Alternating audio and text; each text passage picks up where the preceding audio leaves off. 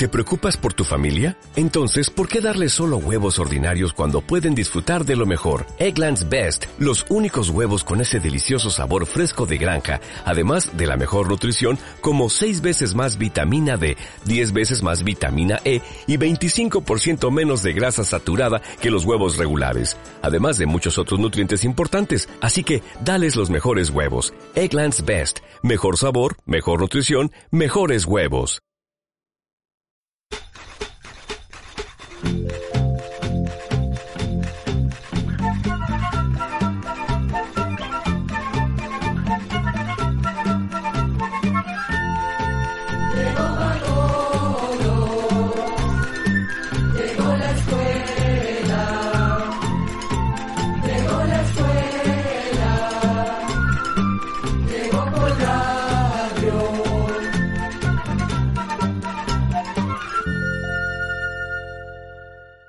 Hola amigos y amigas, aquí estamos con un nuevo encuentro con la cultura, el conocimiento y la amistad.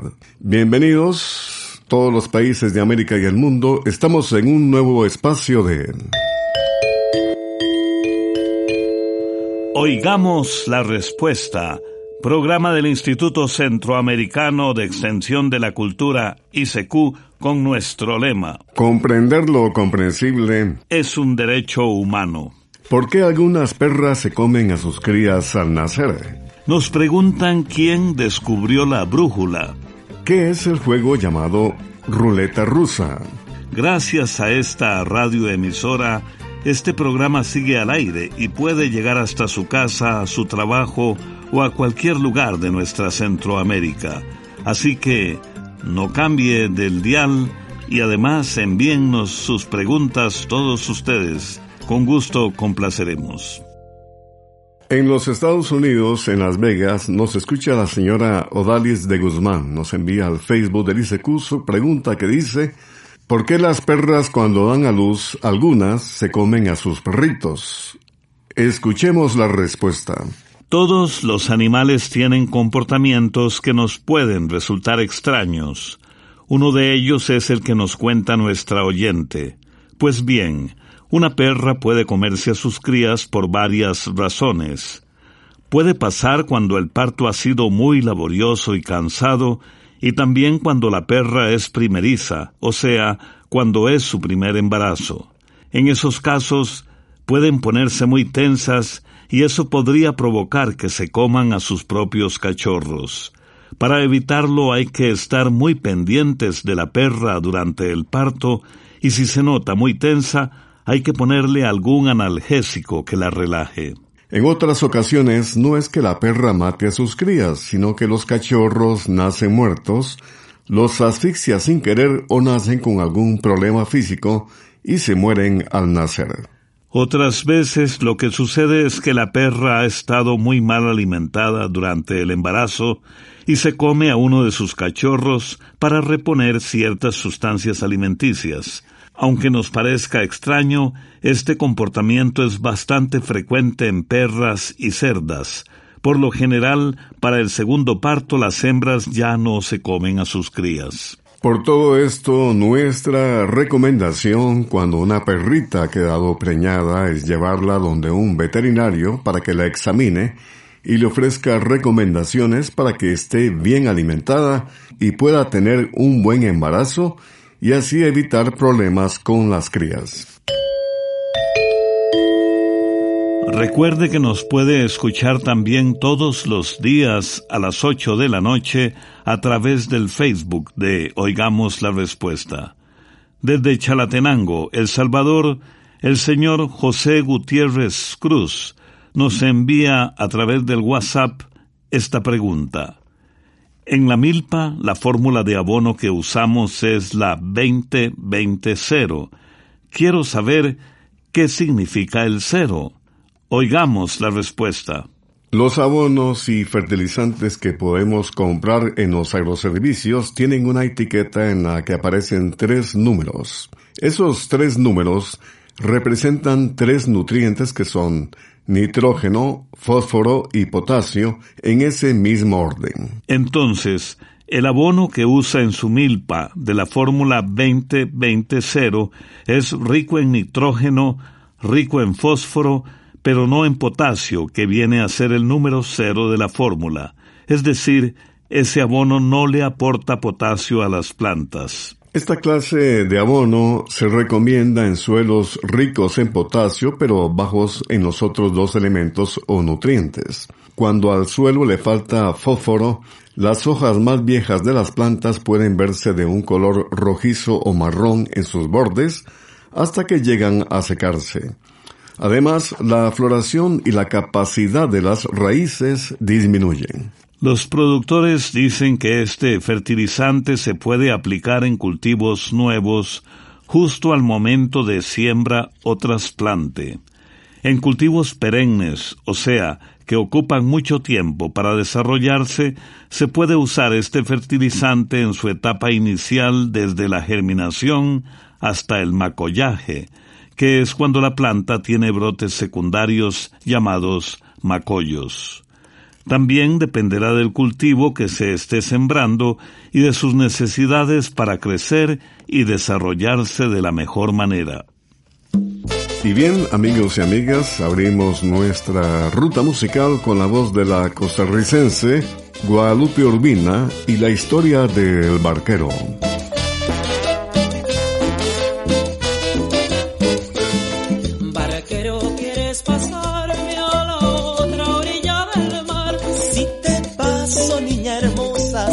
Paso que me das.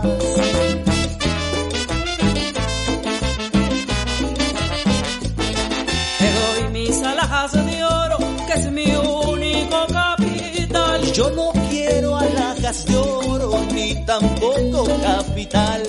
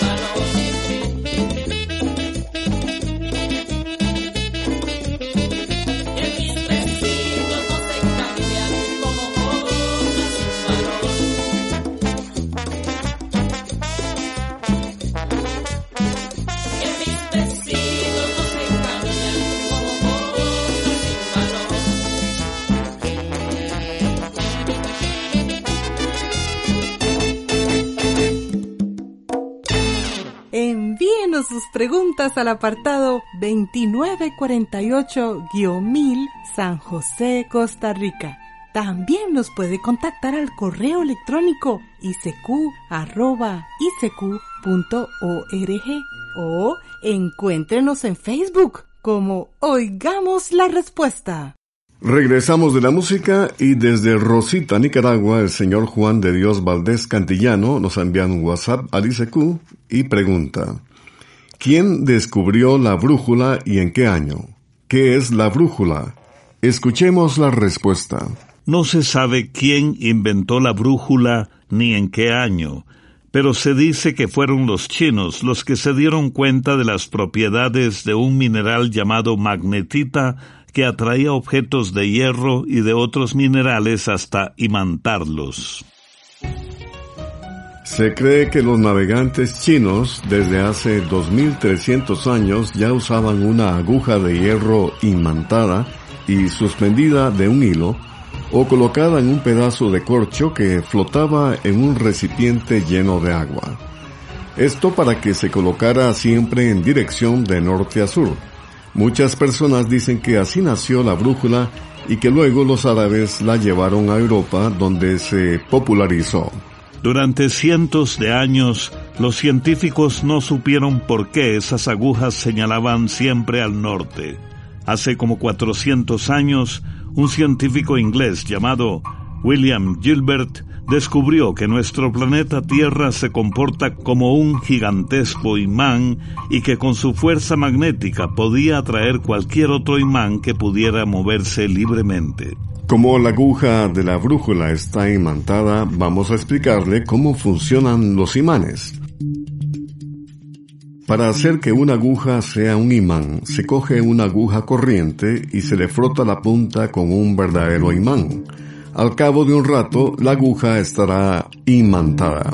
Esa aguja se amarra del centro con un hilo y se cuelga un poco alejada del imán. Entonces pasará algo muy curioso. Después de dar unas vueltas, la punta de la aguja señalará hacia el imán. Esto no es magia. Lo que sucede es que el imán grande jala la punta imantada de la aguja y ésta se vuelve hacia él. Si la cambiamos de lugar, siempre seguirá apuntando hacia el imán, porque el imán la sigue jalando. Si se aleja el imán de manera que no pueda jalar la aguja, entonces la aguja señalará en una sola dirección que es el norte. Los científicos hicieron muchos estudios sobre esta fuerza que jala hasta que descubrieron que la aguja se coloca en esa dirección porque la jala un gran imán que es el propio planeta Tierra. Para terminar, le diremos que en la actualidad la gran mayoría de las brújulas magnéticas son construidas con una aguja de acero imantado o magnético, aunque algunas un poco más modernas están hechas de aleaciones de acero con otros metales como el hierro y el níquel que tienen la facilidad para imantarse.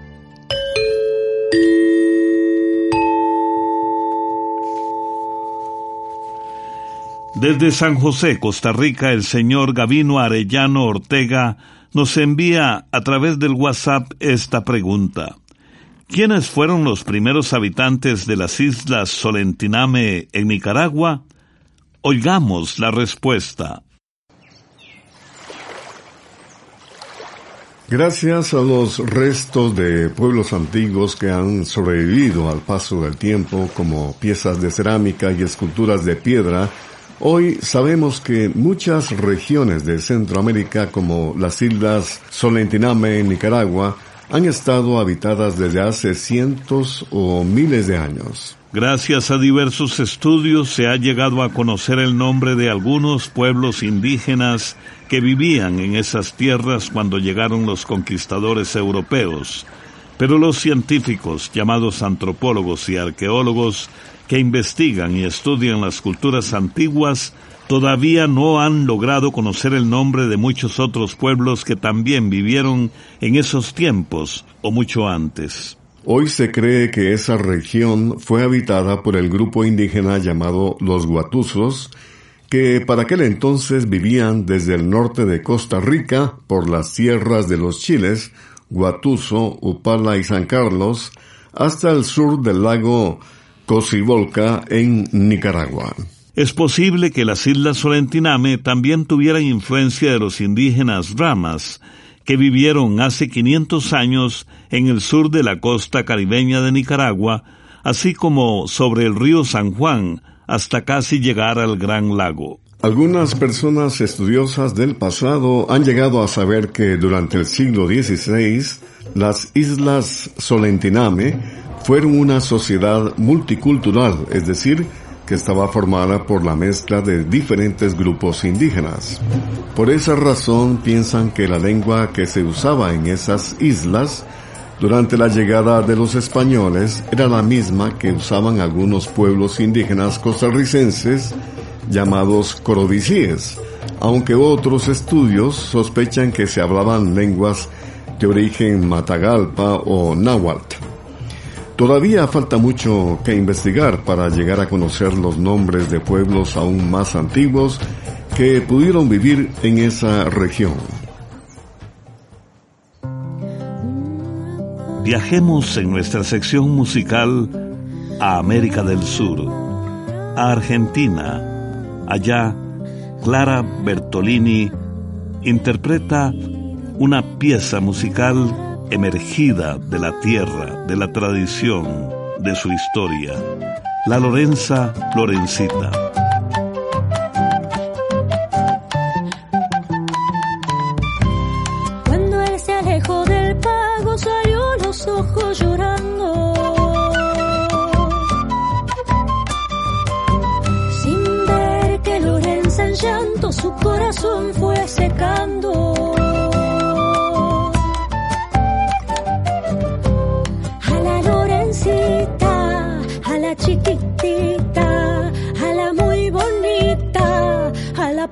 Pobrecita, más que nadie la ha querido, eso es lo que anda diciendo, pero más sufre sus noches, soledad en su desvelo, esa Lorencita, no es tu chiquitita, no es la más bonita, ni es tan pobrecita, él anda y se va viniendo, esperando por los caminos, y la Lorenza se queda sin reclamarle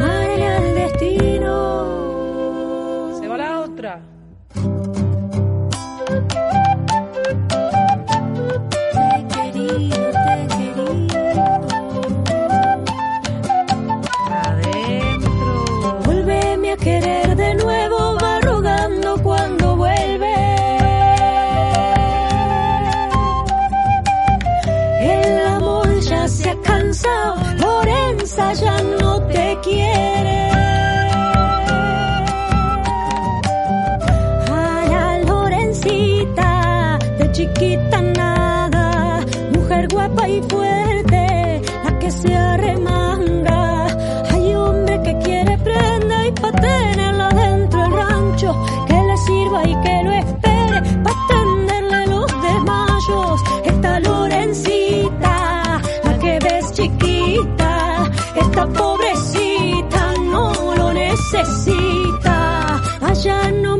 la como ha venido. Que sin marido. También puede contactarnos a través de un mensaje de WhatsApp al teléfono código de área 506, número 8485-5453. Estamos de regreso luego de la música y tenemos la pregunta que nos hace el señor Javier Olivar Duarte desde Tecolostote, Nicaragua. A través del WhatsApp del ICQ nos consulta, ¿podemos controlar los pensamientos o los pensamientos nos controlan a nosotros? Escuchemos la respuesta. Podríamos decir que sí podemos controlar nuestros pensamientos, pero hay casos en que más bien estos nos controlan a nosotros. La mente humana tiene como dos oficinas de trabajo. Una de esas oficinas es donde está la parte consciente que nos permite conocer la realidad a nuestro alrededor y lo que nos pasa en este momento. La otra oficina es el inconsciente, que viene siendo donde se esconden ciertos pensamientos o sensaciones que han resultado amenazantes o desagradables. Cuando estamos despiertos, lo que vive en el inconsciente como que permanece oculto, pero es normal que aparezca durante nuestros sueños cuando dormimos, pues durante ese momento la parte consciente del cerebro está menos activa y entonces el inconsciente aprovecha y toma el control. Hay pensamientos que podemos controlar con nuestra voluntad, como cuando decidimos pensar en un lugar que recordamos con cariño o en una persona especial, así como cuando nos concentramos en alguna tarea. Pero también hay pensamientos inconscientes o que aparecen en nuestra mente sin que tengamos ningún control sobre ellos. Algunos de estos pensamientos son motivados por sentimientos intensos como el miedo. A veces son tan fuertes que pueden influir en nuestra conducta o en la manera en cómo tomamos las cosas.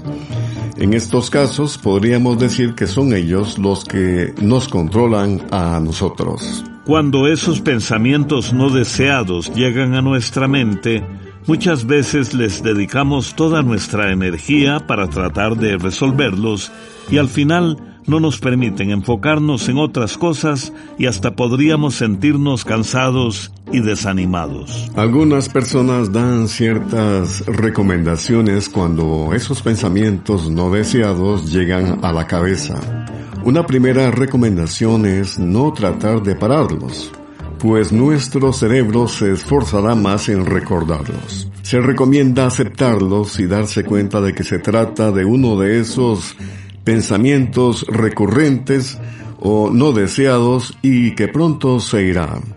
Además, se recomienda racionalizarlos, pues en la mayoría de los casos nos daremos cuenta de que esos pensamientos son algo exagerados y que, como dicen, no tienen ni pies ni cabeza. También es de mucha ayuda practicar algún deporte como caminar, o practicar algún ejercicio de respiración. Luego, vuelva usted a lo que estaba haciendo y concéntrese en su momento presente. Ahora bien, si la persona nota que tiene muchos pensamientos que llegan a la cabeza y que no le permiten realizar las tareas del día, lo ideal sería buscar ayuda psicológica, pues hay trastornos de la mente que provocan que sufra de pensamientos no deseados, más de la cuenta. La buena noticia es que también existen terapias que pueden ayudar a calmar esos pensamientos recurrentes u obsesivos.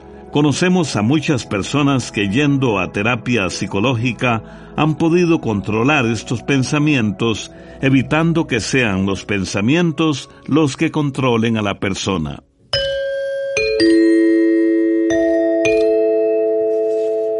Comprender lo comprensible es un derecho humano. Ese es nuestro lema. ¿Por qué se le llama juego de la ruleta rusa? Es la pregunta que nos hace el señor Mauricio López desde Ciuna, Nicaragua.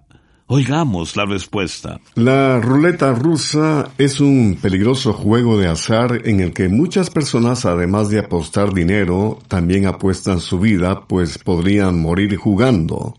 Este juego consiste en poner una bala dentro del tambor o cilindro del revólver, se hace girar y se acciona el gatillo apuntando el cañón a la propia cabeza.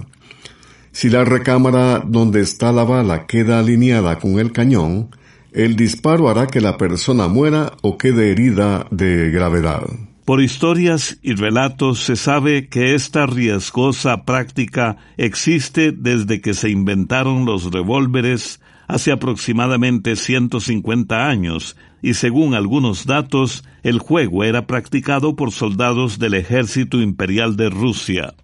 Sin embargo, pareciera que el nombre de ruleta rusa fue usado por primera vez hasta el año de 1937 en un cuento corto escrito por el suizo Georges Surdez. Este autor relacionó el posible origen ruso de este juego con la ruleta de los casinos, en la que se hace girar una rueda dividida en espacios numerados y de colores rojo y negro. Si la bolita queda en alguno de estos espacios, la persona puede ganar más dinero del apostado. Este peligroso juego todavía sigue dando de qué hablar, pues de vez en cuando una persona fallece jugándolo. Además, en algunas redes sociales han existido juegos parecidos, por lo que es importante estar al tanto de lo que juegan y ven nuestros hijos en sus celulares. Acompañe a su hijo o hija siempre para que puedan usar la tecnología de manera responsable y segura. Es importante educar siempre con el ejemplo, pues los niños aprenden siempre imitando a sus personas cercanas. Revise y controle las páginas de Internet y las personas o perfiles que ven sus hijos, así como estar al tanto de los videos que observan. También se puede regular el tiempo que un niño pasa frente a un teléfono y conversar sobre el riesgo de algunas prácticas y temas que se ven en Internet y redes sociales, como las apuestas, la violencia y muchas más. Vamos a escuchar de ese trovador de ilusiones una canción alegre, Colorcito de Sandía, Julio Jaramillo del Ecuador, siempre recordado. Amorcito chiquitito, colorcito de sandía. Ya me anda porque juntemos tu boquita con la mía y nos demos un abrazo igual que el del otro día. Amorcito chiquitito, de mirada tan extraña. Ya me anda porque juntemos tus cejas con mis pestañas, no me digas que no puedes, que para eso sobran mañas. Qué lindos ojos, qué linda boca, qué lindo pelo, y a mí me toca. Ya te espero cerca del río, no tardes mucho que tengo frío.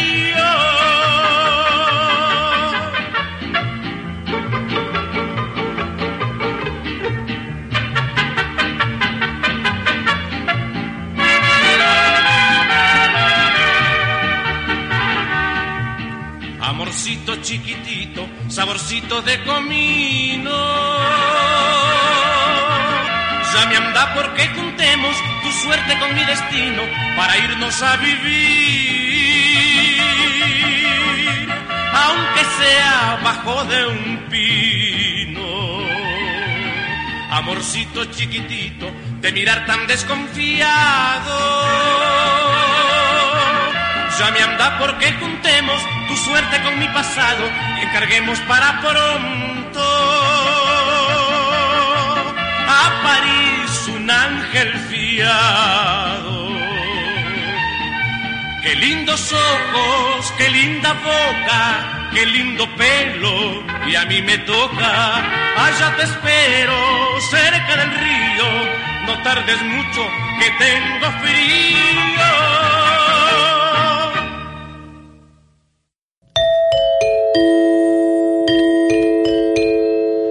El que conoce el arte de vivir consigo mismo ignora el aburrimiento. Erasmo de Rotterdam. Nuestro próximo encuentro es mañana. Vamos a saber si es cierto que en la zona del Chirripó se han perdido personas. También de los beneficios y daño del polvo del Sahara. Y entre otros temas, ¿quién dijo la frase que de lo malo puede salir algo bueno? Les esperamos. Programa A Control 27. Y así llegamos al final del programa del día de hoy. Los esperamos mañana en este su programa Oigamos la Respuesta. Mándenos sus preguntas al apartado 2948-1000 San José, Costa Rica. También puede enviarnos sus preguntas al correo electrónico isq.org o encuéntrenos en Facebook como Oigamos la Respuesta. O llámenos por teléfono, código de área 506, número 2225-5338 o 2225-5438. Recuerde que comprender lo comprensible es un derecho humano.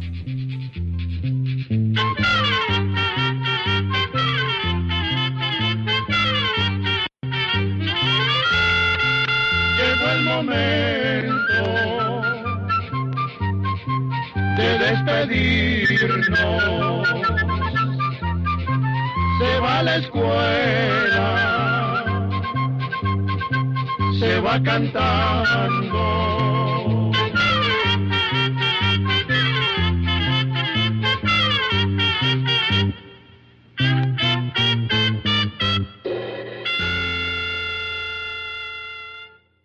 ¿Te preocupas por tu familia? Entonces, ¿por qué darles solo huevos ordinarios cuando pueden disfrutar de lo mejor? Eggland's Best, los únicos huevos con ese delicioso sabor fresco de granja, además de la mejor nutrición como 6 veces más vitamina D, 10 veces más vitamina E y 25% menos de grasa saturada que los huevos regulares, además de muchos otros nutrientes importantes. Así que, dales los mejores huevos. Eggland's Best, mejor sabor, mejor nutrición, mejores huevos.